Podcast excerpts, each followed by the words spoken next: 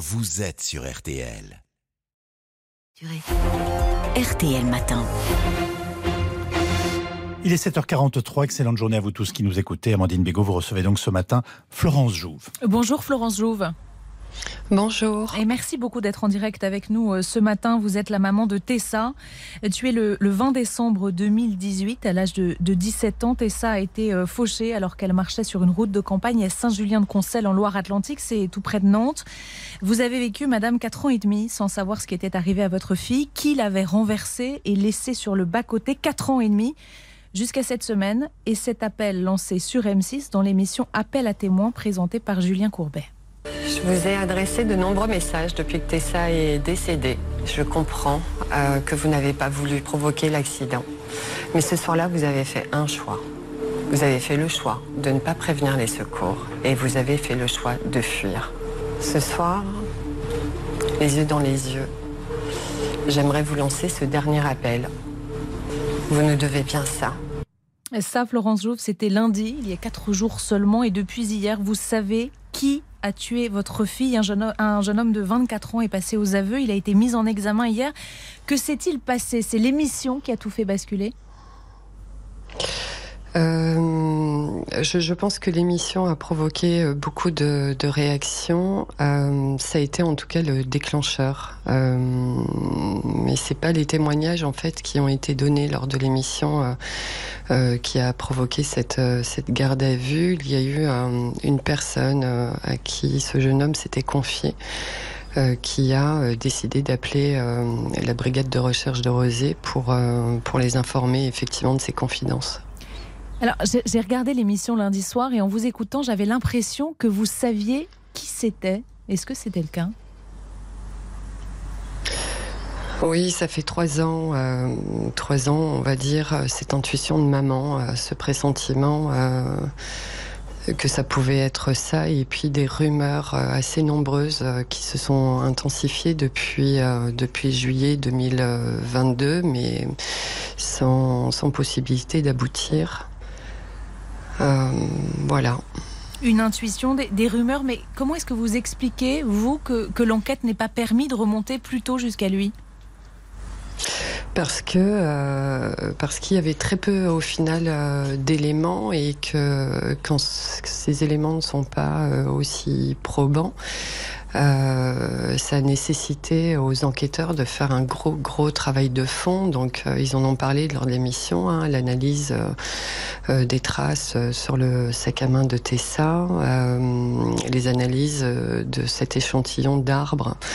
donc voilà, mais on n'avait pas plus en fait d'éléments si ce n'est des traces de véhicules. Et, vous diriez quoi que l'enquête, elle a été bâclée ou Non, pas du tout.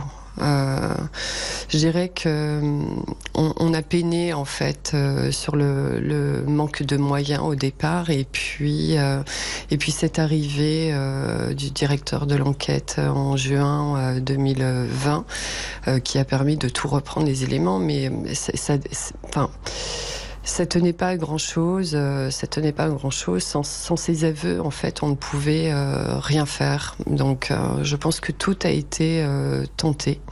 Et puis, à vrai dire, nous parents, forcément, on, vit avec la douleur de ce drame, et forcément qu'à notre niveau, on, on, ne peut pas s'empêcher de penser que ça ne va pas assez vite dans les premiers mois de son décès, euh, euh, c'était insoutenable.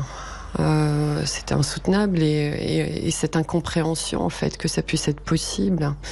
donc, donc voilà, mais je reviendrai pas sur l'enquête. sincèrement, aujourd'hui, le principal, c'est que les choses sont enfin posées.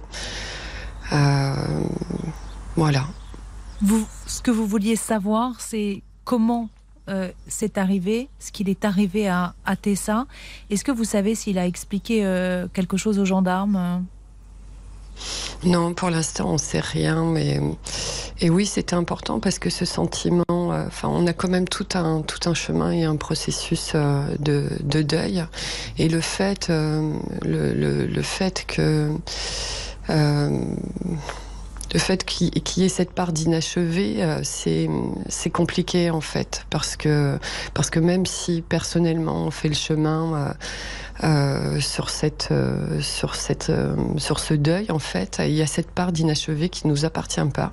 Et puis ces rumeurs hein, constantes hein, qui nous ramènent sans cesse. C'est comme si on était attaché en fait à, un élastique et nous on a beau essayer d'avancer et en fait à un moment donné on est sans cesse ramené à l'événement encore et encore et encore. Et c'est pour ça que je n'ai eu de cesse de lancer ces appels parce que nous familles on avait besoin, on avait besoin de de réponse pas tant quant à l'identité de la personne, mais pour pouvoir euh, achever en fait ce processus de deuil. Et ça, c'était pas possible tant que tant que cet élément n'était pas posé, parce qu'il y a toujours cette sensation d'inachevé pour nous, hein, mais aussi pour ses amis hein, qui euh, qui à 18 ans euh, reste sans réponse et euh, ce sentiment euh, d'injustice qui est quand même très compliqué à, à, gérer. Donc voilà, mais les choses sont posées aujourd'hui et c'est l'essentiel. Alors bien sûr, Madame, ça ne vous ramènera jamais votre fille, mais est-ce que vous diriez que vous vous sentez un peu apaisée? C'est très particulier comme sentiment. Euh, hier, j'étais euh, à la fois en joie et euh, extrêmement triste. J'ai tout à fait conscience, c'est ce que je n'ai eu de cesse de répéter dans, mes appels. je ne suis pas en colère par rapport à cet accident parce que j'ai conscience que la personne s'est pas levée le 20 décembre en se disant je vais tuer quelqu'un ce soir. ça ne réparera rien en fait. Euh, les faits sont là, Tessa n'est plus là. Euh, et à la fois, la, vie continue. En tout cas, je le sais, je le mesure aujourd'hui. Euh, donc forcément que j'étais heureuse hier, profondément heureuse, un soulagement, ce sentiment que je vais et nous, la famille, hein, son papa, moi et aussi nos proches, on va pouvoir lâcher prise. ça y est, c'est terminé et à la fois extrêmement triste parce que parce que hier soir, j'ai appris que notamment euh, la sœur de ce jeune homme euh, subissait des menaces de mort. Et, c'est ce que je craignais en fait. Euh, je suis une maman qui a perdu un enfant et je pense, je pense à ses parents et je pense euh, à sa famille qui, qui va subir tout ça. Et vraiment, hier, j'étais profondément affectée euh, pour ça parce que c'est tout sauf ce que je souhaite en fait. Je, pense qu'il est grand temps que, que la page se tourne et, et que tout ça s'apaise en fait.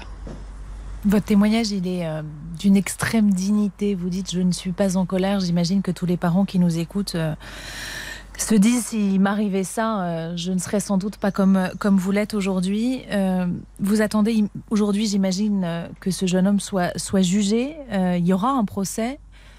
Vous redoutez le moment où vous serez face à lui? Je suis extrêmement sereine en fait euh, pour ça, mais pour une raison, hein, c'est que je travaille depuis euh, quatre ans et demi euh, avec mon psychiatre, le docteur Bardot, sans cesse en fait sur cet événement. Ça a été des phases. Hein, avec des, des hauts, mais aussi des très bas. et puis, on a quand même un petit garçon Juliane qui n'a eu de cesse euh, euh, de nous montrer à quel point la vie euh, continue. c'est un petit enfant qui est rempli de joie et, qui fait preuve d'une extrême résilience. Et quand, vous savez, quand Tessa est décédée quelques semaines après, moi j'étais en profonde dépression et ce jour-là, c'était un soir. Euh, il est venu vers moi et il m'a dit Maman, je sais que Tessa n'est plus là et je pourrais pas la remplacer, mais regarde-moi, moi je suis en vie. Et je crois qu'en fait, ça a été le départ d'une prise de conscience qui fait que euh, j'ai fait tout ce chemin-là. Euh, et puis, à quoi ça me servirait en fait, cette, cette colère? Encore une fois, il s'agit d'un accident. il s'agit d'un accident. Euh, et, pour ça, je je peux pas lui, je je, je, je peux pas le le mettre en défaut plus qu'il ne l'est parce que je pense qu'il subit euh, déjà la peine depuis 4 ans et demi. Il a 24 ans. 24 ans. 24 ans seulement. Et vous parlez de votre petit garçon. Il avait 7 ans au moment du décès de, C'est ça. de Tessa. Euh, 7 ans et il vous a dit je,